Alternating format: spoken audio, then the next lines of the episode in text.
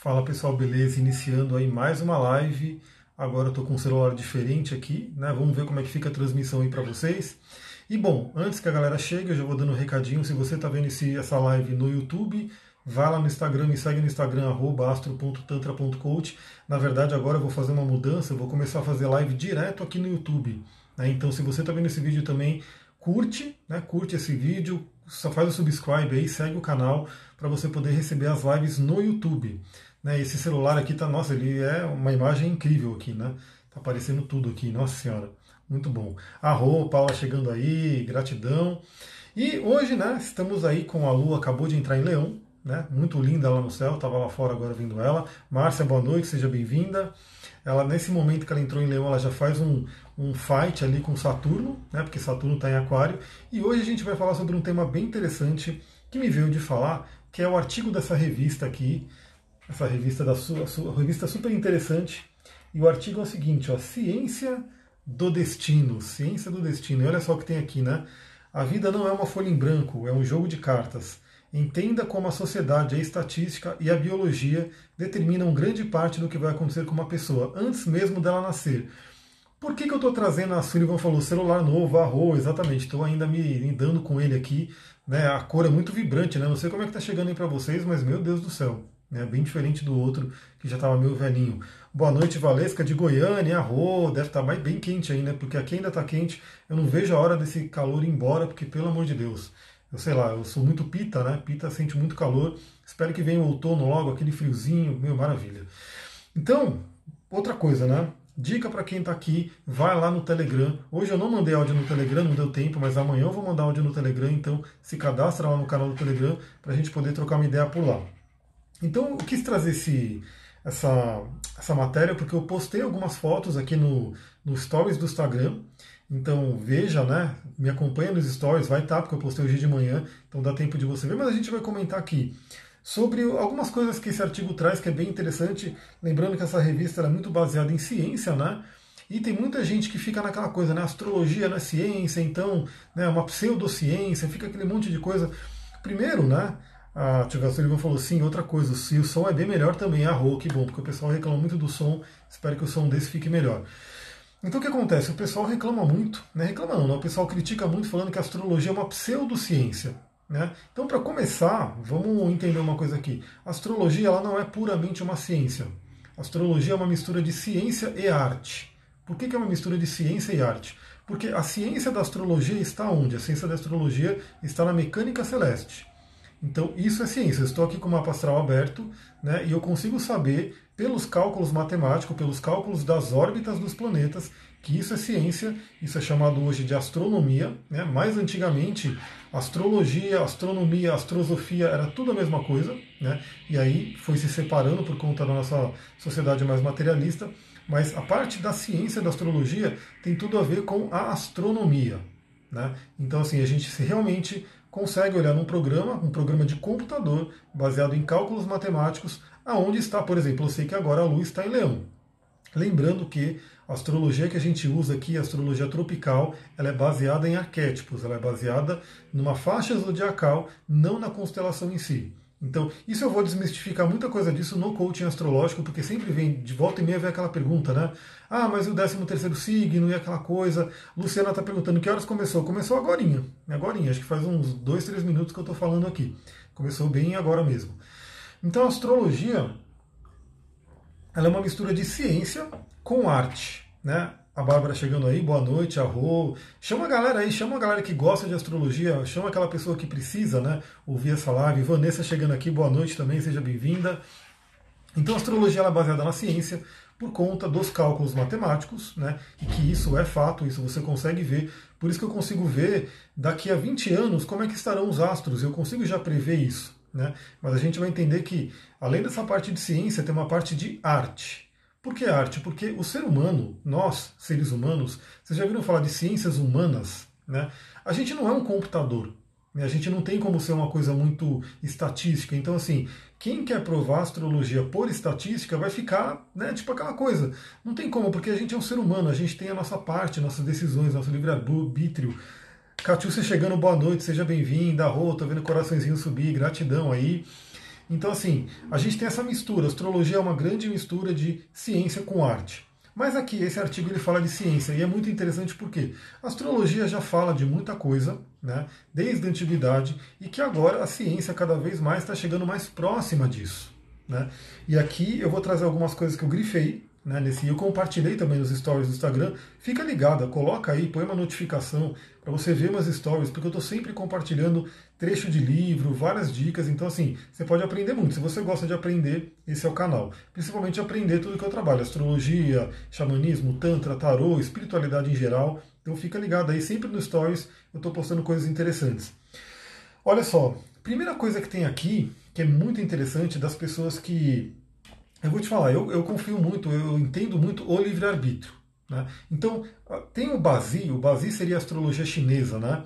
Tem um, um, conceito que eu aprendi que é muito interessante, que diz o seguinte: é, a gente tem aí, imagina que a gente tem 100%, né, 100%, 30% vem do nascimento. Então a gente não muda, né? não tem como. Eu não tenho como mudar. Eu nasci quando o Sol estava passando um signo de Aquário.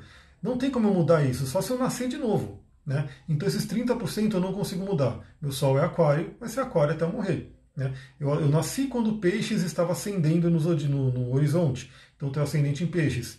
Isso não vou mudar. 30% ou 33%, 33%, vamos colocar aí. 33% tem a ver com o ambiente que eu cresci.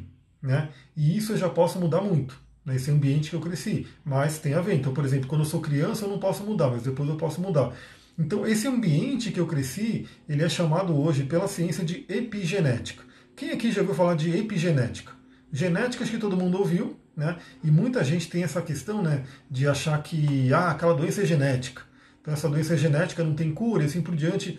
E a epigenética hoje mostra que os nossos genes eles são totalmente influenciados pelo ambiente. O ambiente tanto externo, né, externo mesmo, realmente as coisas que acontecem no externo, quanto o ambiente externo, mas dentro da gente. O que é esse ambiente externo dentro da gente? Nosso padrão de pensamento e sentimento, ou seja, nossas emoções. Então, o trabalho que eu faço também de linguagem do corpo, ou metafísica da saúde, ou linguagem da alma, né, doença como linguagem da alma, tem tudo a ver com isso. Porque o seu padrão, o meu padrão, o nosso padrão de pensamento e sentimento acaba influenciando nossos genes. E aí o que acontece? O ambiente que a gente é criado, né, o ambiente familiar, traz essa, esses outros 33% que é essa parte do ambiente. Ou seja, a doença hereditária, ou seja, de família, nada mais é do que uma repetição de padrão de pensamento e sentimento. A Luciana colocou aqui, na Torá está se estuda que é a maior prova de amor de Deus pela criatura é o livre-arbítrio. Então, a gente tem isso, né? mas temos coisas também que nos levam a algumas coisas, então a gente vai chegar nisso. É, Cuida-te muito del coronavírus, com certeza, coronavírus aqui não chega não. É, então o que acontece? Tem esses 33% e tem os 33% que é nosso livre-arbítrio, ou seja, você decide o que você vai fazer da sua vida. Você tem essa escolha. Né? Então, por exemplo, Nelson Mandela, colocaram ele numa prisão, né? ele ficou preso ali. Ele tinha uma escolha a fazer. Ele poderia ter ficado louco, ficado revoltado, ficado, enfim, perdido a vida, né? perdido a vontade de viver, mas ele aproveitou aquele tempo na prisão para estudar, para se preparar e saiu e fez tudo o que ele fez. Então foi uma escolha dele baseado em algo externo que foi colocado para ele. Então a gente sempre tem a nossa escolha. Isso tem gente que realmente não gosta de, de ouvir isso, né? Que é a chamada autorresponsabilidade. A gente tem 33% da nossa escolha. Então, se a gente começar a entender que temos 100%, 33% a gente não muda, não tem como, né? Porque vem realmente do momento que a gente nasceu. 33% a gente é muito afetado quando criança, mas depois que a gente cresce a gente pode ir mudando, né? porque a gente tem mais escolhas, e 33% está totalmente dentro da nossa escolha. Sobra 1% que seria o caos. Né? Seria a gente tem um, uma parcelinha de caos aí para de repente são aquelas coisas que vêm na nossa vida e a gente realmente de onde veio, o que, que vai acontecer. Então essa explicação do Basio eu acho muito interessante para a gente poder entender a astrologia e entender que quando você tem consciência, você tem pelo menos 66% de controle da sua vida. Na verdade, a própria Torá diz, né, isso aí eu sempre falo da astrologia cabalística e também todos os mestres falam, quando, quanto mais consciência você tem, mais você tem um poder de, de movimento, inclusive daquilo que você não mudaria, né, dos 3%. Por quê? Dos 33% iniciais. Por quê? Porque você começa a ficar acima dos astros. Então, aí eu sou aquário. Né? Eu, eu tenho sim características da, das, da, do signo de aquário. Mas dependendo do meu grau de consciência, eu começo a ultrapassar tudo isso. Começa a ultrapassar tudo isso. Isso eu já falei em áudios lá do Telegram e lá do WhatsApp, falando sobre passagens da Bíblia, da Torá, que falam sobre isso. Então, o que, que já tem aqui de interessante? Então, a gente sabe que uma parte nossa, né, talvez até uma parte grande, porque 33% você sempre vai escolher, mas 33% você não escolhe e 33% isso é baseado no ambiente. Né, e tanto no ambiente que você cresceu, que é muito importante, a infância. A infância é muito importante. Então, olha só o que tem aqui que eu grifei muitas vezes, olha, primeiro tem uma pergunta aqui, né? Mas será que quando resolve fazer alguma coisa, foi você mesma que tomou aquela decisão? E aí tem aqui que eu grifei. Nem sempre é isso que acontece. Muitas vezes o seu cérebro decide por conta própria, vários segundos antes de você. E isso que eu estou colocando aqui que eu grifei é justamente essa, essa matéria mostra várias pesquisas científicas, são várias pesquisas que fizeram que é, eles foram ver, por exemplo, ah, pediram para a pessoa fazer tal coisa antes da pessoa decidir fazer tal coisa, algumas áreas do cérebro dela responsável por fazer aquela tal coisa piscaram. Ou seja, é como se o cérebro decidisse antes. O cérebro tomou uma decisão antes. E essa decisão de antes vem de onde? É, de onde vem essa decisão? Aí que entra aquela questão da psicologia profunda, da psicologia analítica, que vai falar sobre o inconsciente. Então, tem muita. Quando a gente fala, né, tanto pela linguagem do corpo, quanto pela astrologia, quanto pela psicologia profunda, arro, brother, consultor Monteiro, Eduardo Monteiro, arro. Então, tanto que a gente fala dessa questão do inconsciente é essa parte que decide pela gente, sem a gente saber. Então, se a própria ciência hoje, né, com os testes, com os estudos que são feitos, começa a comprovar que a gente realmente toma algumas atitudes que não estão na nossa consciência, por quê? Porque é como se o cérebro tivesse decidido antes. Agora a pergunta é: quem decidiu? Quem decidiu para tomar essa decisão? Aí entram coisas do inconsciente. E essas coisas do inconsciente a gente vê na astrologia, como eu vou falar aqui, que a gente vai continuar nesse, nessa matéria. Que olha só que interessante, né? Que está aqui, né? Então, aqui, ó. Você resolve mover uma peça, mas o seu cérebro já decidiu isso, até 10 segundos antes. E olha que, em termos de cérebro, de movimento, 10 segundos é muito tempo. Ou seja, foi tomada uma decisão muito tempo antes de você realmente agir. Quem tomou essa decisão? Seu inconsciente, de alguma forma.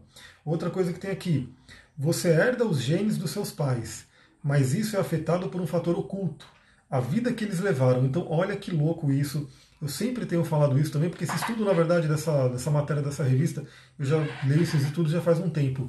Você já parou para pensar por que, que praticamente quase todos os seres humanos morrem de medo de aranha, por exemplo? Ou morrem de medo de cobra, ou morrem de medo de alguns animais peçonhentos, mas é um medo, é um medo assim, tipo, fora do comum. E de onde vem isso? A pessoa nunca tomou uma picada de aranha, nunca tomou uma picada de cobra, mas ela tem aquela, aquele medo, aquela repulsa. Porque isso vem, isso está nos nossos genes. Isso está no inconsciente coletivo. É uma coisa muito louca. Eles falam de um teste aqui. Eu sou totalmente contra testes de animais, não gosto, sou vegano, enfim, mas eles fazem, infelizmente.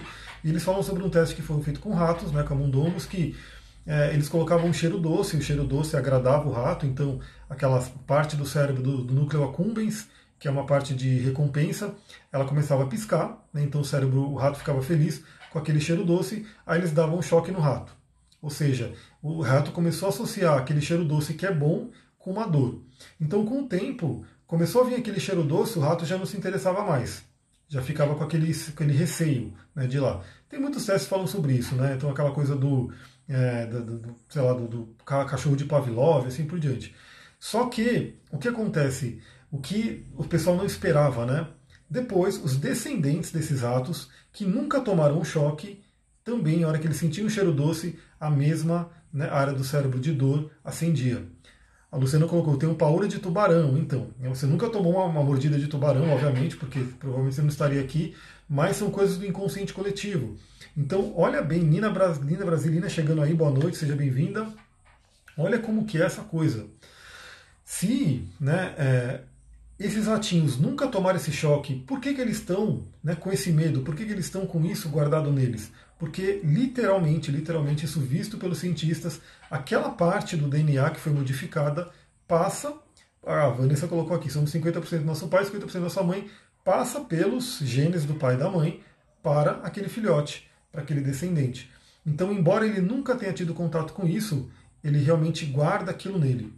Isso é o que é chamado hoje, em algumas terapias, de, de é, campo morfológico, morfogenético, campo morfogenético, é aquilo que está no seu DNA, né, que foi herdado. E que olha só quanta coisa que você pode trazer da sua, do seu pai, da sua mãe, dos seus bisavós, né, enfim, de seus antepassados. Que está na gente. Tem outros testes que fizeram também, por exemplo, é, com bois, né? Então assim, eles pintaram lá, eles colocaram, um, pintaram uma coisa branca no, no, pasto e colocaram uma cerca elétrica. Então toda vez que o boi ia lá tentar passar aquela faixa branca, ele tomava um choque e voltava. Então, assim, foi feito isso um tempo, né? E aí, com o tempo que eles fizeram, eles tiraram a cerca elétrica, deixaram só aquela faixa branca. O boi via a faixa branca e falou: Bom, não vou lá porque eu vou tomar choque, né? Aí até aí beleza, né? Então o boi ele foi meio que condicionado a não passar através daquele, daquela faixa branca porque ele associou com o choque. Mas, passado muito tempo, os descendentes, os filhotes daqueles bois que nunca tomaram choque, também olhavam para aquela faixa e não ultrapassavam a faixa como se registrado neles estava aquele, aquela informação de que eles iriam tomar um choque se eles passassem naquela faixa branca. Olha que coisa doida que, se, se você parar para pensar, algumas coisas que a gente tem dentro da gente que vem lá de trás dos antepassados. Né? A Ana Carolina colocou aqui como não repetir os padrões dos pais se a vida coloca as mesmas situações e muitas vezes não sabemos exatamente o que é que trazemos.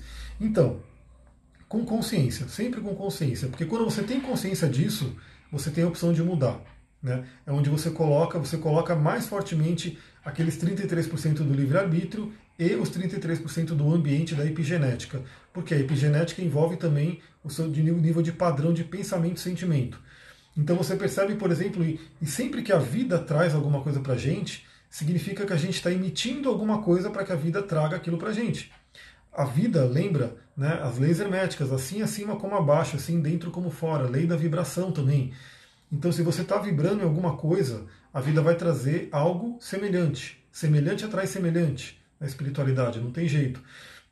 Então, quando você tem a noção, quando você tem a consciência de qual é o padrão de pensamento e sentimento que você está tendo dentro de você, você começa a poder mudar. Né, você começa a poder mudar. Então, se você percebe, se algo, eu sempre falo, se sua vida não está do jeito que você quer, começa a perceber o que está te incomodando, o que está vindo de que não está legal e olha para dentro. Sempre olha para dentro.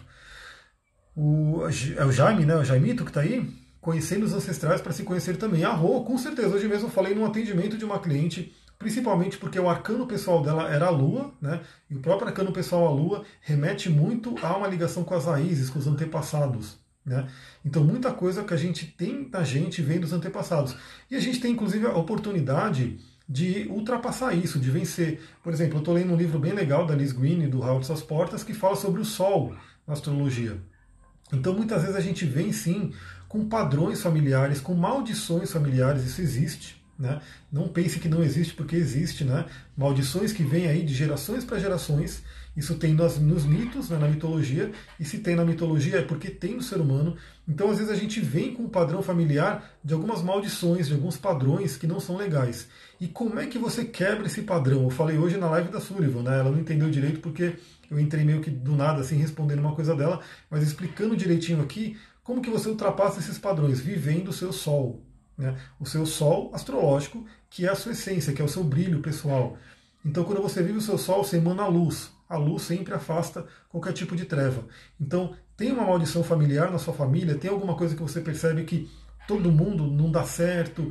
É, você vê que tem muitos padrões, né? Então é um padrão de problema de relacionamento, é um padrão de problema de dinheiro, é um padrão de problema de saúde e vai se repetindo aquilo, é um padrão de briga, né? Quando você vê esses padrões nessa sua família, por exemplo, você pode fazer o seu sol brilhar e você, com seu sol brilhando, vivendo seu ser autêntico, começa a trabalhar toda a família. A constelação familiar fala muito disso, né? Fala muito sobre essa questão de você poder ser um ponto de cura para quem vem aqui, para quem vem na frente e para quem é ancestral. Boa noite, Arro, seja bem-vindo. Gratidão você por estar aqui na live. Então, olha só que coisa importante você perceber que muito do que você faz vem sim dos antepassados e a ciência cada vez mais vem mostrando isso. Né? Então, eu sempre falo a ciência vem mostrando, porque tem muita gente que ainda precisa muito do, da questão da ciência, né? Então tem muita gente que fala se não é científico, então não tem valor e assim por diante. Eu acredito que a maioria das pessoas que me seguem não pensam assim, né? Porque senão não estaria me seguindo, porque eu estou sempre postando um monte de coisa aí de, de espiritualidade assim por diante. Mas tem gente que precisa, e eu acho legal quando vê a ciência e comprova uma coisa que é sempre falada na astrologia ou em outras tradições aí espiritualistas. Olha outra coisa que tem aqui. A sua saúde mental, por exemplo, é afetada por um fator que precede a genética, o mês em que sua mãe engravidou de você. Isso aqui é astrologia pura, que os caras estão falando agora na ciência. Então eles perceberam que dependendo do mês que você que sua mãe engravidou, de quando que você nasceu, que vai envolver tanto, né, é óbvio que essa revista aqui, né, não vai falar agora dos signos, né? Mas o que são os signos? Os signos são padrões também que tem a ver com a Terra, com as estações. Então é uma coisa meio óbvia, o xamanismo traz muito isso também. Para quem conhece a roda medicinal dos índios, né? Ela traz muito isso, mostrando que a gente tem as luas né, do ano e as estações do ano. E é óbvio, é muito óbvio, cada estação tem uma energia. Né? E que uma pessoa que nasce em determinada estação vai ter um determinado tipo de energia. Então eles colocam aqui, inclusive, que quem nasce no inverno né, é, tem mais propensão a ter tristeza, depressão e uma série de coisas, né, questões mentais, só por ter nascido no inverno. Né? Porque, óbvio, o inverno é aquele, aquele momento do, do ano que é um pouco mais tenso, um pouco mais complicado. Então isso tem muito a ver com o quê? Com a astrologia, que já fala sobre isso, com a roda medicinal dos índios, que fala sobre isso, com a própria medicina tradicional chinesa, que fala sobre isso, né? Na última aula do curso de cristais, a gente estava falando sobre isso, sobre os tipos de rosto, né, pela fisiognomonia, que te coloca como elemento madeira, como elemento fogo, como elemento água, como elemento terra, como elemento metal. Isso tem a ver com o quê? Também tem a ver com a estação. Né? Então, dependendo do, do, tipo de elemento que você é, você tem afinidade com uma de, determinada estação. Então, essas traduções antigas já falam sobre isso muito tempo atrás e hoje a ciência está começando a trazer para a gente aqui. Né? Estudos comprovando isso, estudos mostrando que os antigos não estavam tão loucos assim. Né? Aquilo que é antigo tem muito valor. Aliás, hoje eu comecei, Josi, boa noite, seja bem-vinda, Rô. Hoje eu comecei a ler um outro livro de astrologia que fala sobre Stonehenge, né? Todo mundo aqui deve conhecer Stonehenge, aquele lugar lindo, né, com as pedras e tudo. O que era Stonehenge? Era um grande observatório astrológico. Né? E eles, hoje eles falam, né, nas notícias, né, eles falam astronômico, mas na antiguidade, para essa galera, para os celtas, para os druidas, né, não tinha astronômico e astrológico, era tudo a mesma coisa. Né? Eles não tinham essa separação. Aliás, é uma coisa muito interessante que eu sempre gosto de citar das pessoas que de repente vêm criticar a astrologia. Primeiro que assim, eu já reparei, eu, eu, claro que eu vou ouvir o crítico, eu, eu ouvi alguns podcasts né, no passado, né? Hoje faz um tempo que eu não ouvi. Mas no passado eu ouvi alguns podcasts de alguns professores, doutores e não sei o que, criticando a astrologia. Galera, é muito triste, muito, muito triste você ver um professor de universidade criticando uma coisa que você vê claramente que ele não estudou, ele não leu um livrinho de astrologia para falar o que ele está falando. Né? Porque ele coloca ali um monte de coisa que eu falo, que bullshit, ele, tá, ele está se baseando em horóscopo de revista. Ele deve ter pego uma Marie Claire, ele deve ter pego uma revista Cláudia, deve ter pego o jornal ali de domingo, visto o horóscopo e se baseou só naquilo para poder criticar a astrologia. Tanto que Isaac Newton, que um monte de gente deve conhecer Isaac Newton, foi um grande cientista aí, uma vez falaram para ele, né? Falaram, Isaac Newton, você é um cara inteligente, um cientista desse porte, fica aí acreditando nessa coisa de astrologia, de signos. O que, que Isaac Newton respondeu? Alguém aqui sabe o que, que Isaac, Newton, Isaac Newton respondeu para essa pessoa que criticou ele? Isaac Newton simplesmente falou: Eu acredito porque eu estudei. E você não estudou. Por isso que você não acredita. Né? Então, olha só, quando você começa a ir na profundidade da astrologia, quando você começa a entender que, que como Jung Carl Jung, né? O Carl Jung eu também postei recentemente nos stories de um outro livro que eu estava lendo, que o Jung ele fazia questão de fazer o mapa astral dos pacientes dele, de ter ali uma cadeira de, de astrologia dentro do, do, do Instituto de Psicologia, Psicologia Analítica, vários e vários psicólogos analíticos, né, psicólogos junguianos, se eles mesmos não são astrólogos e fazem o mapa perante a psicologia, né, perante o Conselho de Psicologia, eles não podem fazer mas muitas vezes eles são, eles fazem meio que por trás ali para conhecer o paciente, ou eles indicam para ir no astrólogo. Eu mesmo já recebi uma série de pacientes de psicólogos analíticos, porque eles, eles sabem do valor que é você ter aí realmente a astrologia como um estudo da mente. Então é uma coisa muito interessante, se você estuda profundamente, você começa a entender isso. Olha uma outra coisa que tem aqui, ó. Mas já é sabido que o que a mãe passa durante a gestação influencia o nível médio de ansiedade do filho. Vou repetir aqui, ó. O que a mãe passa durante a gestação influencia o nível médio de ansiedade do filho. Se a mulher está deprimida, muito ansiosa ou estressada durante a gravidez, isso aumenta a chance de o filho ter problemas emocionais, falta de concentração e hiperatividade. Isso aqui vindo de estudos científicos. Né? E olha só, a dieta da grávida afeta diretamente o bebê, pois os nutrientes passam pelo líquido amniótico e pelo leite materno. Mas até o que a mulher come antes de engravidar pode levar a mudanças genéticas no filho. A Lua fala disso, a José falou exatamente é aí que eu queria chegar. Né? Isso é uma coisa muito interessante porque acontece muito de eu pegar o mapa de uma pessoa, estou né? atendendo a pessoa, e a pessoa fala, não, tudo bem com minha mãe, eu me dava bem com ela, não sei o que, não sei o que. Só que ela apresenta um monte de problemas, um monte de padrão aí, de ansiedade, de rejeição e assim por diante.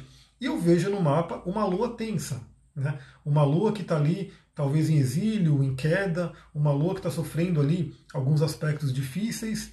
E aí o que acontece? Muitas vezes a criança, ou ela realmente não lembra né, do que aconteceu quando ela era bem pequenininha, e aí pode ter alguns traumas ali que o mapa vai estar mostrando. O mapa vai mostrar, bom, essa lua está tensa aqui com Saturno. De repente teve uma sensação de abandono, por exemplo. Né? Então, assim, a lua vai mostrar isso ou mais. Ou mais. Às vezes, quando a criança nasceu, a mãe aceitou, a mãe ficou boa, tudo bem. Mas durante a gestação, a mãe passou por um grande medo, né, por uma grande tristeza, uma grande depressão. E aí, assim, naquele momento, a criança já está sentindo aquilo. Tem uma coisa muito interessante que a gente fala na terapia que é, o inconsciente da mãe é o consciente da criança. Então, assim, o inconsciente da mãe é, é o, o extensão. E também, assim, o corpo da mãe é o inconsciente da criança.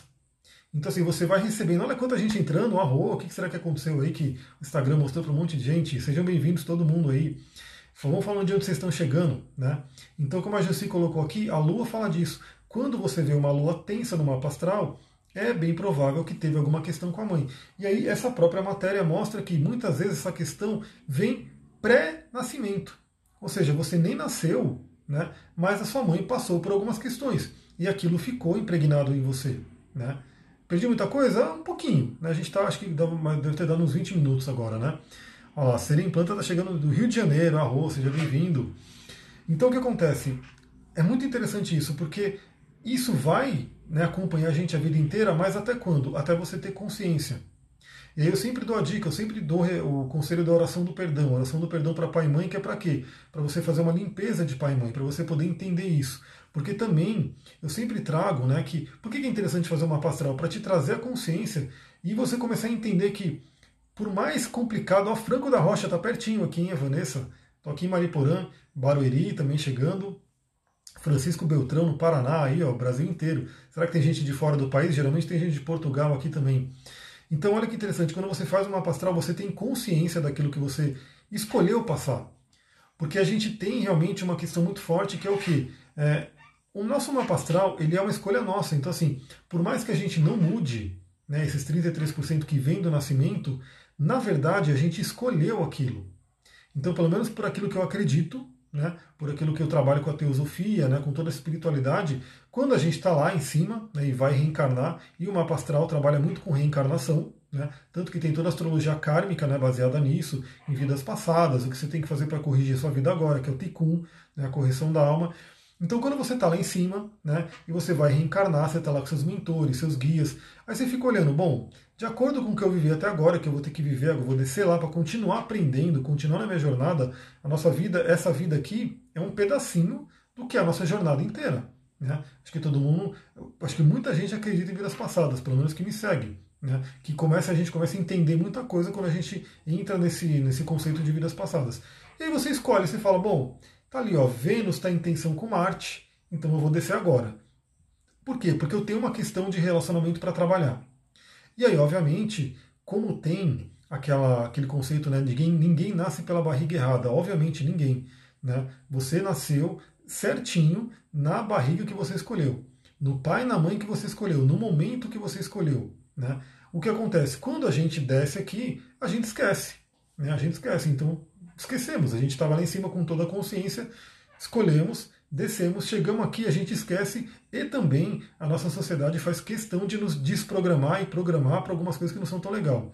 O Silvão colocou, na verdade é sexto com Mercúrio, provavelmente ela, ela, colocou, eu tenho uma lua muito positiva na casa 7, em trígono com Vênus e Mercúrio, em sexto com Vênus e Mercúrio. Arro, então deve ter uma coisa bem bacana aí, principalmente na parte de relacionamento. O relacionamento tende a ser importante para você. Com uma lua na casa 7, isso traz bastante. Boa noite, excelente live de Manaus, arro, gosto muito de Manaus, já fui para aí, gratidão aí pelo, pelo excelente live. Então, a gente escolhe nascer por, onde a gente nasceu. E quando você olha o mapa, você pode relembrar disso. Então, ah, então eu escolhi vir assim. E por que, que eu escolhi vir assim? Porque tem alguns desafios que eu quero passar. E aí a grande questão, que inclusive eu falei hoje, né, a gente viu hoje, porque eu atendi uma cliente que ela tinha lá uma tensão bem grande com o pai, né, ela inclusive relatou essa tensão com o pai, só que ela já tinha ultrapassado isso. Ela já tinha perdoado. Eu acho que ainda tem algumas coisinhas, né? Eu falei para ela, tem algumas coisinhas que provavelmente você vai ter que trabalhar, que vai remeter ao relacionamento, porque tinha Marte e Vênus ali em quadratura, em oposição com Saturno. Então o que acontece? Mas ela já tinha ultrapassado muita coisa. Então, quando a gente vem com uma quadratura, quando a gente vem com um planeta retrógrado, quando a gente vem com uma coisa tensa ali, com um planeta difícil, né, enquadrando o outro, não é porque é a gente veio para sofrer. A gente veio para se fortalecer. Né? E a, a vida vai trazer um desafio, mas a gente sempre tem condição de ultrapassar aquele desafio. Deixa eu ver, você disse que pela Lua dá para ver a relação com a mãe e a infância e a gestação, e dá para ver esses padrões repetitivos tratados pela constelação? Pelas constelações. Dá, então na verdade são coisas até complementares. Então muitas vezes eu faço um mapa de uma pessoa e eu indico ela fazer uma constelação, né? Para ela poder realmente trabalhar, porque o mapa astral ele vai trazer o quê? Ele vai trazer a consciência, ele é uma, é uma ferramenta de diagnóstico dentro dessa consciência, dessa ferramenta, só a consciência já muda muita coisa. Mas eu indico florais, eu indico cristais, eu indico terapias, dentre elas a própria constelação. Então, de repente, a gente vê, por exemplo, uma lua em tensão com o Sol. Isso mostra claramente que dentro da pessoa tem um padrão de conflito entre masculino e feminino, que lua e sol representam pai e mãe. Então isso é uma coisa muito interessante porque muitas vezes a pessoa tem um irmão, né, ou uma irmã, e esse irmão, essa irmã não tem esse padrão. Por quê? Porque ela percebeu o pai e a mãe de uma forma diferente, ou mesmo ela veio num momento diferente. Então, por exemplo, às vezes é um irmão que veio mais velho, ele veio no momento que pai e mãe estavam numa harmonia. E o outro, que é mais novo, que veio alguns anos depois, veio quando pai e mãe estavam em desarmonia. E ela acaba percebendo isso. E é como eu falei, aí tudo bem, ela pode trabalhar isso, porém, contudo, eu vou trazer uma outra coisa bem interessante, né, que está nessa revista, olha só o que diz aqui. Que já que a gente está falando de pai e mãe, né? Ah, outra coisa que tem está dizendo aqui, ó. Certos traços seus podem se formar muito cedo, antes mesmo que o seu pai conheça a sua mãe. Porque, como foi até falado aqui, a gente recebe 50% do pai, 50% da mãe, e a gente vai receber os genes deles. Né? Então, o que, que eles carregam dentro de si? Deixa eu ver aqui. Eu tenho uma tensão com minha mãe, isso causa tristeza dos dois lados. Como podemos tratar disso? Então, uma dica interessante, eu trabalho com os florais de Saint Germain, né? E o floral de Saint Germain tem uma fórmula chamada Leucanta, uma fórmula pronta, e que você pode tomar, e se ela tiver a intenção também, ela pode tomar junto. Os dois tomam a fórmula Leucanta e essa fórmula vai fazer uma reconexão da energia de mãe e filho. Né? É muito interessante além de outras terapias que você pode fazer e a própria oração do perdão. A oração do perdão de pai e mãe, você coloca aí no, no, no Google oração do perdão Cristina Cairo, vai aparecer o site dela, tem lá uma oração do perdão e as instruções de fazer. É um processo de três meses para você poder ir limpando né, padrões de, de mãe e pai, e aí tem um perdão profundo, e com o perdão tudo se resolve. Né? O perdão é uma grande cura. O duro é que assim, às vezes não é tão fácil chegar num perdão verdadeiro, num perdão sincero e profundo. Qual o nome dessa revista? Essa revista é super interessante e, a capa dela é a ciência do futuro, alguma coisa assim. É, depois eu mostro aqui a capa. Ó, é super interessante de março, de março de 2020. Então olha aqui também uma coisa que tinha, né? É, pessoas que nascem em meses frios têm maior risco de certas doenças por toda a vida. Né? Ou seja, se você nasceu no mês frio, você tem ali pela ciência, um risco maior. Será que se você nascer em determinado dia, mês, horário, também não vai ter algo que vai te marcar pela vida inteira? Como o próprio Jung falava, né? Tudo, tudo quando nasce recebe o espírito daquele tempo, recebe a informação daquele tempo. Tanto que mapa natal a gente não faz só de pessoa. Né? Você pode fazer um mapa natal de uma empresa que está nascendo. Então, você foi lá, registrou uma empresa, abriu uma empresa, né? você pode abrir, lançar o mapa natal daquela empresa, porque ela nasceu naquele dia, naquele horário né? e naquele ano e naquela cidade. Ela vai ter um mapa natal.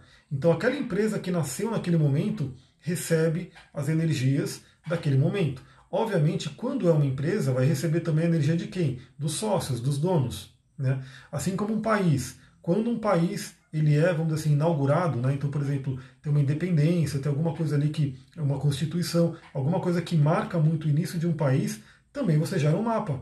Né? E também você pode ter o um mapa, o mapa do presidente do país vale também por aquele país, porque ele é autoridade maior. Então a gente tem isso para tudo. Né? Você iniciou um relacionamento, pode ter um mapa de nascimento desse relacionamento. Né? Você, enfim, qualquer coisa que você fez, né, nasceu um cachorro, ele pode ter um mapa natal. Nasceu um gato, ele pode ter um mapa natal. Por quê? Porque tudo que nasce, tudo que surge, recebe o espírito do tempo, recebe aquelas energias que estão naquele momento. Eu tenho Sol em oposição a Saturno. Isso é um sinal de que meu pai ser distante de mim no mapa natal? Pode ser. Pode ser. Pode ser alguma questão aí, porque Saturno também representa o pai.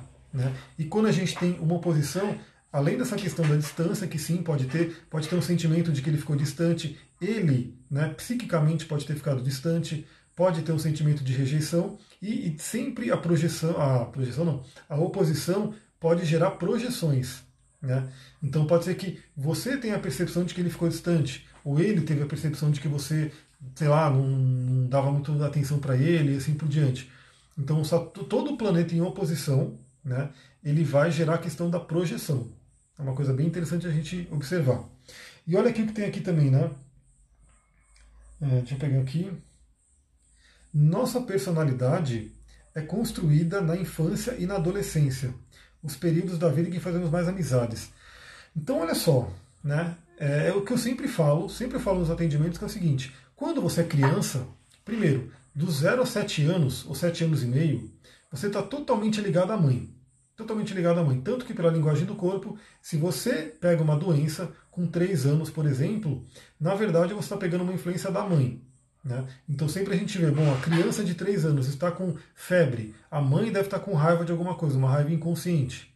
A criança pegou um, um ela está com um problema no pulmão, a mãe está com alguma tristeza e provavelmente questão ali de relacionamento com o pai. Aliás, essa pessoa que eu atendi, ela tinha aí bronquite, ela falava que tinha muita bronquite quando criança, e isso mostrava o quê? Claramente o conflito de pai e mãe. Porque bronquite, pela linguagem do corpo, é claramente conflitos entre pai e mãe. Então isso é uma coisa muito interessante. Quando você tem aí de 0 a 7 anos, 7 anos e meio, você vai pegar toda a informação da mãe. Está muito ligado à mãe. Dos 7 anos, 7 anos e meio até 14, 14 e meio, já passa para o pai. Então você começa a pegar a questão do pai. Então olha que nesse período, né, do 0 aos 14, 15 anos, você está totalmente influente em pai e mãe. Então você não tem o que a gente chama na, na, psicologia de um ego bem formado, de um ego estruturado. Você não tem o Saturno. Até porque, veja bem, né? Quando você nasceu, Saturno está aqui. Sete anos, né, quando você tem sete anos, Saturno está na primeira quadratura. Então ele já tem uma influência ali. Primeira quadratura de Saturno. É chamado também de setênios. Né?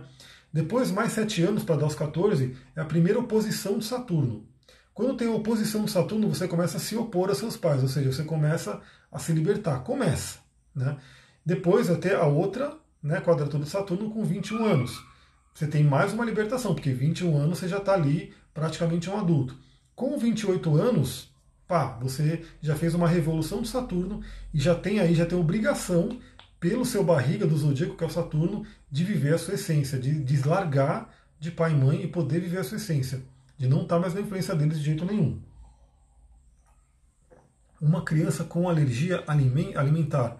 Então, qualquer alergia é como se fosse uma repulsão né, de alguma coisa. Então, aí tem algumas detalhes de alimento, por exemplo, quando é glúten, é considerado uma questão com o pai, quando é lactose, é considerado uma, uma questão com a mãe. Então tem que ter uma questão de, de observar quantos anos tem a criança e ver, de repente, em quem que ela está ligada, né, para começar. Mas toda alergia tem aquela questão de alguma repulsa para a energia daquele alimento. E cada alimento representa uma energia também. Como eu comentei, eu fiz uma live esses dias também, um tempo atrás, na verdade, né?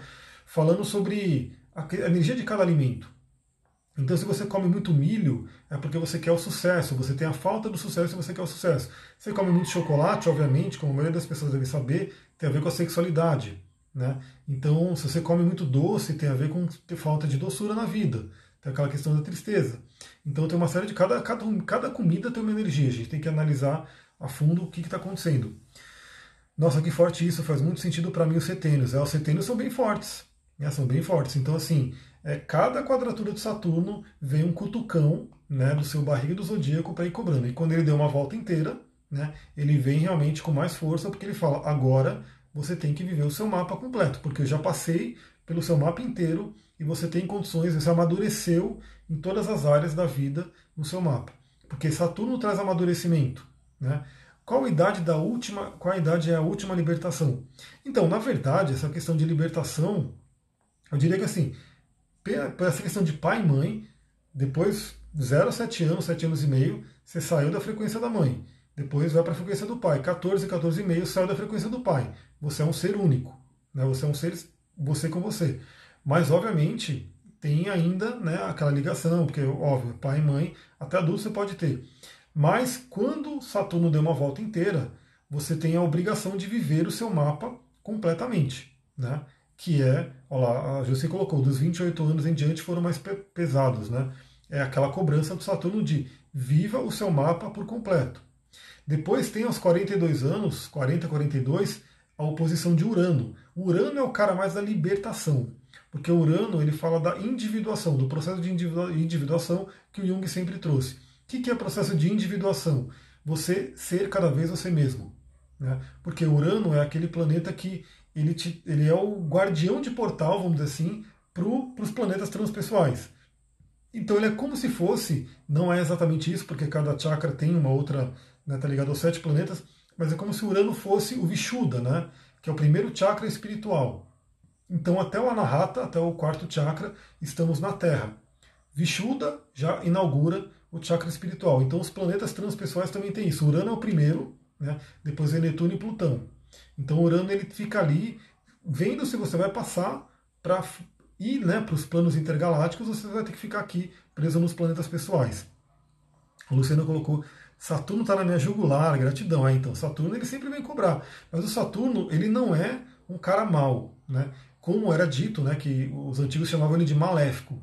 O grande maléfico. Ele não é necessariamente mau, ele é rigoroso. Na árvore da vida, ele está na coluna do rigor da severidade. Então, o que acontece? Ele fala numa linguagem mais dura, né? numa linguagem mais capricórnio. Então, assim, se você está bem com ele, se você está fazendo a sua tarefa, ou se você consegue falar a linguagem de Saturno, que tem a ver com autorresponsabilidade, tem a ver com planejamento, tem a ver com metas, objetivos, né? ele vai falar com você, ele vai te dar, vamos assim, vai te dar prêmios. Porque Saturno, ele realmente ele constrói a estrutura para que você possa vir com Urano e depois destruir. Mas sem um Saturno forte, você não pode chegar no Urano e quebrar tudo. A Jussi colocou, a Taurina aqui já está pedindo para descer com Urano. Arro, eu amo Saturno. Eu também gosto muito de Saturno. Gosto muito. É um planeta que realmente, assim, eu aprendi a dominar ele. Ele está em escorpião na minha casa 8, em conjunção com o meu Marte. Né? Então, assim, eu fui obrigado realmente a me entender com Saturno, senão ele bloqueava a minha vida. Não tem jeito. A Flávia chegando aí, arro, boa noite, seja bem-vinda. Gratidão pelos coraçõezinhos aí, quem está mandando. Vamos continuar aqui.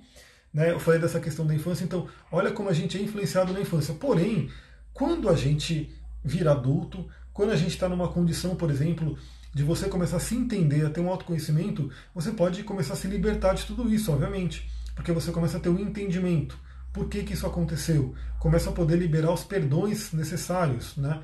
Começa a perceber que você escolheu passar por isso. Por isso que a espiritualidade, a casa 9, a casa 12 é tão importante. A Jessie perguntou: tem alguma dica para o inferno astral? O que eu diria para o inferno? O inferno astral também é aquela questão. Tem no meu blog, né, eu explico direitinho o que é o inferno astral no meu blog.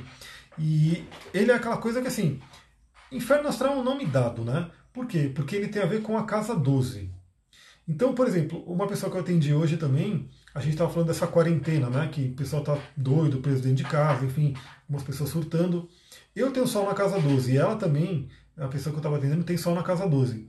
E ela falou: Meu, tá, para mim tá de boa, não estou nem sentindo nada, estou tranquila. Eu também estou tranquilo. Porque quem é sol de casa 12, ou que tem muitos planetas na casa 12, já vive o isolamento que é a casa 12.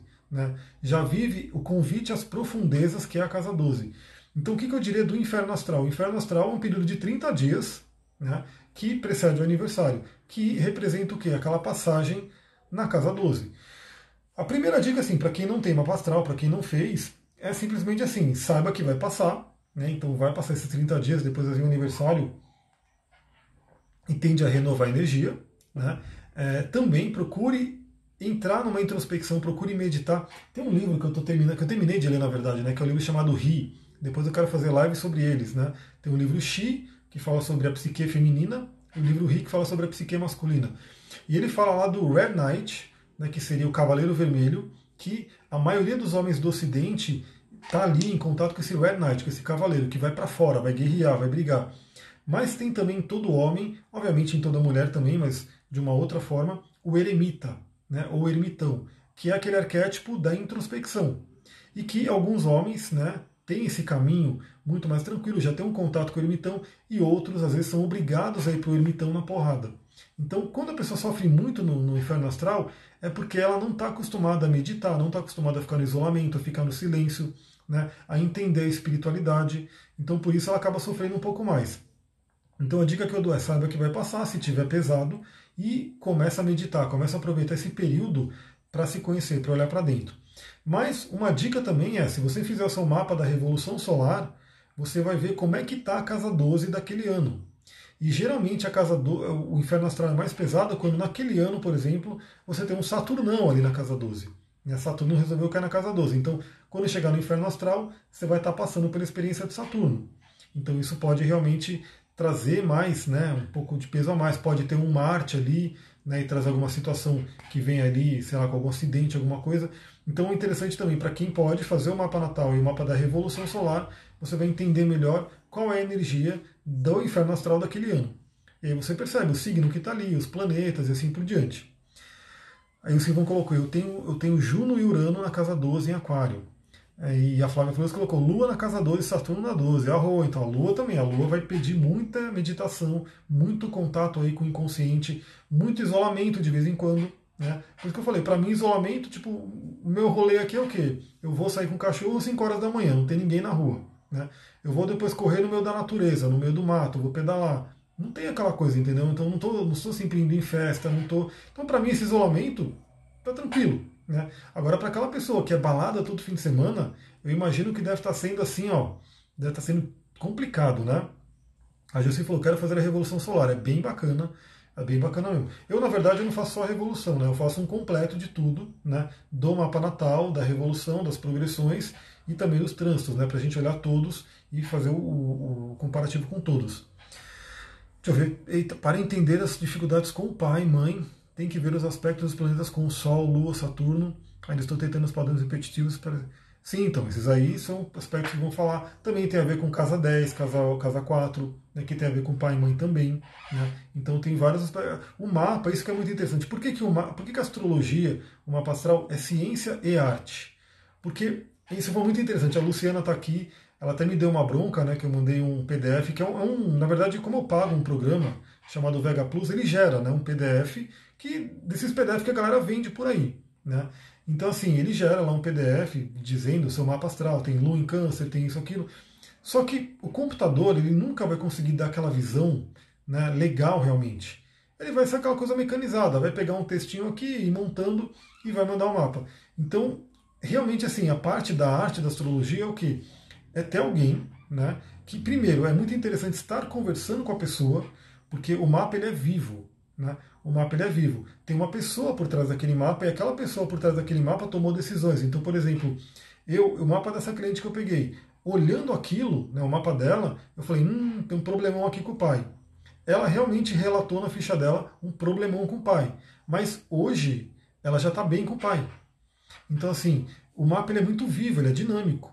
O mapa ele não fica, é, ele é estático, mas a pessoa que está por trás, ela vai evoluindo, ela vai tomando decisões. Então o mapa ele é sempre bom, você está ali conversando com a pessoa, é o mais rico que tem.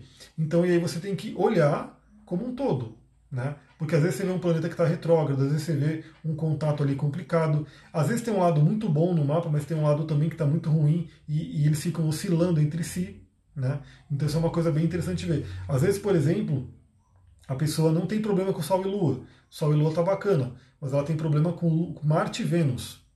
Então, na verdade, essa questão de conflito de masculino e feminino dela vai mais para o lado do relacionamento mesmo. Né? Vai mais para o lado daquela coisa amorosa, afetiva, de Marte, que é sexualidade, Vênus, que é o amor, o relacionamento, vai mais para isso. Né? Então isso é uma coisa que a gente tem que realmente olhar o mapa como um todo. E aí, falando disso, né, falando de Marte, Vênus e Sol e Lua e assim por diante, olha o que tem aqui, né? É, quando e se o amor se desgasta e resolvemos terminar o casamento, tampouco temos pleno comando dessa decisão. Ela também possui um componente hereditário. Filhos de pais separados têm maior risco de se divorciar. Olha só que interessante. Filhos de pais separados têm maior risco de se divorciar.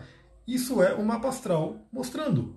Então, assim, geralmente a pessoa que tem uma mapa astral com conflito ali de Sol e Vênus, de Sol e Lua, Vênus e Marte, ela vai mostrar que os pais tiveram esse conflito e por ela ter no mapa dela, se ela não ultrapassar isso, ela vai repetir esse padrão.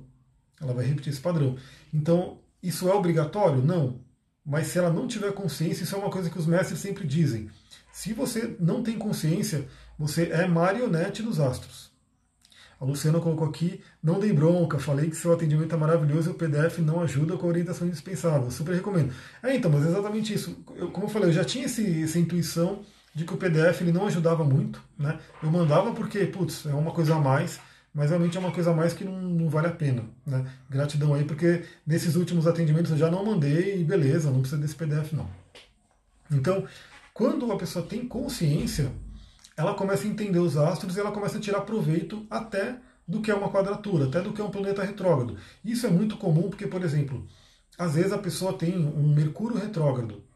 E aí, Mercúrio retrógrado, no geral, é o quê? A pessoa vai ter dificuldade de comunicação, não vai conseguir falar, vai ser um pouco fechada, assim por diante. Mas você vê várias pessoas com Mercúrio retrógrado que falam muito bem, que são excelentes oradores. Por quê? Porque elas passaram por essa dificuldade e elas foram atrás para corrigir. Elas foram atrás para ultrapassar. E o que, que elas estão fazendo? Elas estão fazendo exatamente o que o mapa pediu. O mapa pediu é revise a energia de Mercúrio, revise a comunicação. E ela reveu, revisou, né? E ficou muito melhor. Verônica colocou aqui, o mesmo ocorre em caso de suicídio e traições da família. Padrão, exatamente. E como que a gente quebra um padrão? Com consciência, despertando, falando, opa, eu não quero esse padrão. A Paula colocou, concordo, o atendimento é excelente, é mais que uma live para você sobre você. Arro, é bem isso, né? Porque é, quando a gente está ali, o meu atendimento eu pego uma ficha de avaliação. Essa ficha é muito importante. Né? Eu sempre falo, quando eu mando a ficha para a pessoa, eu falo, quanto mais você preencher, quanto mais você se dedicar a ela, que já é uma terapia, muita gente fala para mim, pô, chorei na ficha, né? Então, assim, quanto mais você se dedicar nela, realmente eu consigo analisar aquele mapa. Eu preparo antes a sessão, né? Por isso que eu peço uns dias ali para poder marcar, eu preparo a sessão, e aí quando a gente estiver conversando, eu vou usando o mapa e a ficha. A gente vai navegando entre os dois e vamos trazendo também o que a intuição está trazendo para o momento. Então é bem interessante para a gente poder fazer uma coisa do que você precisa no momento, né? Deixa eu ver, a Luciana colocou, a Jean falou, prima, vou fazer o um mapa com ele, arro, vambora.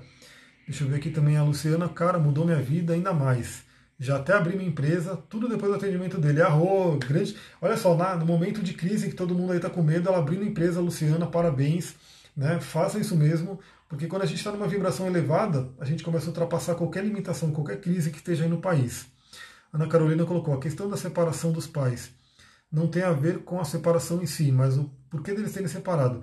Então, na verdade, tem muito a ver com o que eu posso dizer, é, a sua percepção. Na verdade, o, mapa ele traz a nossa percepção. Então, em, última instância, não tem a ver com o pai, com a mãe, com o ambiente, tem a ver com a nossa percepção daquilo que está acontecendo. Né? Isso que é uma coisa importante. Porque o mapa ele está mostrando. Por isso que, novamente, né, você tem uma família com três irmãos. Né, tem três filhos naquela família. Um tem lua em Ares, um tem lua em Peixes, o outro tem lua em Capricórnio. Né? Então, se você for olhar o mapa de cada um, você vai ver, bom, esse aqui que é Lu em Ares, a mãe poderia ser mais agressiva, mais líder, mais energética ali e tudo. O outro com a Lu em Peixes, não, essa mãe é mais amorosa, é mais né, mística, é mais boazinha, assim por diante. O outro com a Lu em Capricórnio, ela é mais fria, mais dura, né, mais teimosa. E você fala, mas é a mesma mãe. Né? É a mesma mãe, porém, é, são três pessoas diferentes que tiveram uma percepção diferente e também podem ter nascido em momentos diferentes. Né? Então, uma pessoa pode ter nascido no momento que a mãe estava mais guerreira. Né? O outro nasceu quando a mãe estava mais ali, com os incensos, né, procurando ali uma parte mais de espiritualidade. O outro nasceu quando a mãe estava preocupada com o trabalho, trabalho, trabalho. Não deu atenção ali, não deu aquele amor. Então, tudo vai se voltar na sua percepção. Né? Porque é aquela coisa, é a lei do mentalismo. A gente cria o nosso mundo como a gente percebe. E aí, lembrando que você escolheu, eu escolhi, todo mundo escolheu qual era a configuração astrológica que a gente ia ter quando encarnasse na Terra. Né? Todo signo tem um lado bom e o lado que não é tão bom. Né? Então, o lado luz e o lado que pode ser considerado sombra. Né? Aí vai da, da, percepção também de cada um, porque o que é sombra geralmente é aquilo que a gente não gosta e joga de canto, mas o que não gosta é muito relativo. Então, todo signo é uma energia que todo mundo tem as 12 casas no mapa, os 12 signos. Alguns são mais proeminentes. Então, por exemplo, quem escolheu o Sol num signo, obviamente, tem que viver o melhor daquele signo, na essência. Né? Quem escolheu ter Marte no signo tem que tomar atitudes na vida, tem que ter ação de acordo com aquele signo. Então, só que todos eles são maravilhosos, todos eles têm a sua luz para trazer para o mundo. E a pessoa que vai escolher qual é a frequência que ela vai atingir daquele, daquele signo. Né? E sempre é a, a consciência. Por isso que eu sempre falo, medite, medite, medite.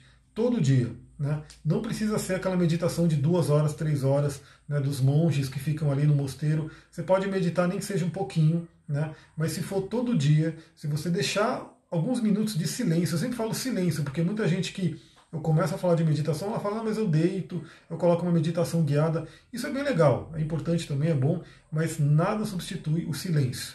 Né? Você está ali no silêncio. Se você puder ter um cristalzinho ali junto, ó, um amigo povo de pedra, né, vai te ajudar muito também. Então, momentos de silêncio todos os dias, porque aí todos os dias você começa a se entender. Né, acessar o seu mapa interior. Né, você pode, inclusive, conversar com seus planetas. Né, isso é uma coisa que é uma, tem a ver com a imaginação ativa do Jung, com magia também. Você pode sentar,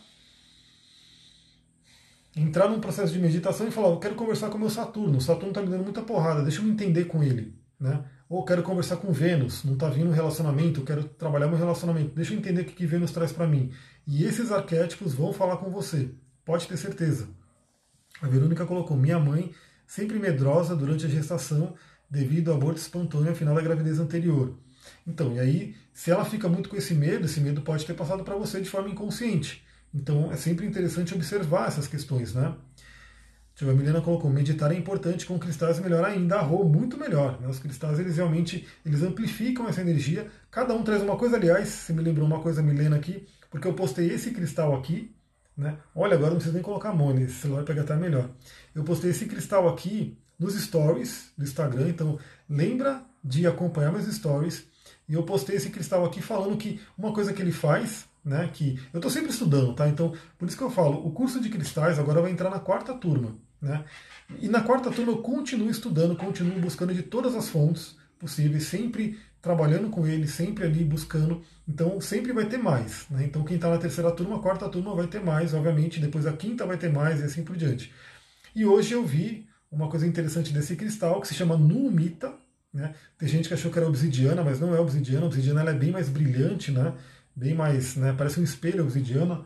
Aliás, a obsidiana tá, tá ali. Depois eu pego ela. Vou pegar, tem uma obsidiana aqui que tá fácil. Essa aqui ó, é uma obsidiana. Bem brilhante, ó. Obsidiana arco-íris. E essa é numita. São diferentes. Então o que acontece? Essa pedrinha aqui, a numita, ela tem uma propriedade bem interessante. Primeiro que ela é um dos cristais mais antigos, se não o mais antigo.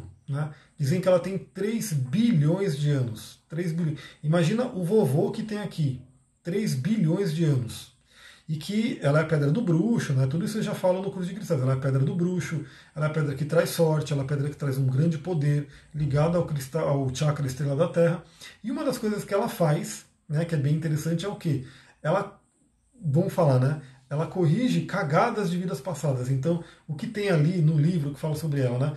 Pessoas que usaram mal o poder em vidas passadas. E tá cheio, galera, tá cheio.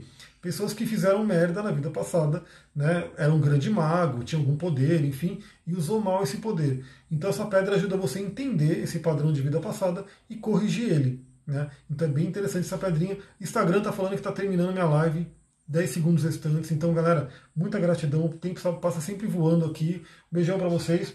Até mais. Namastê, Harion. Muita gratidão. Numita, o nome da pedra. Numita.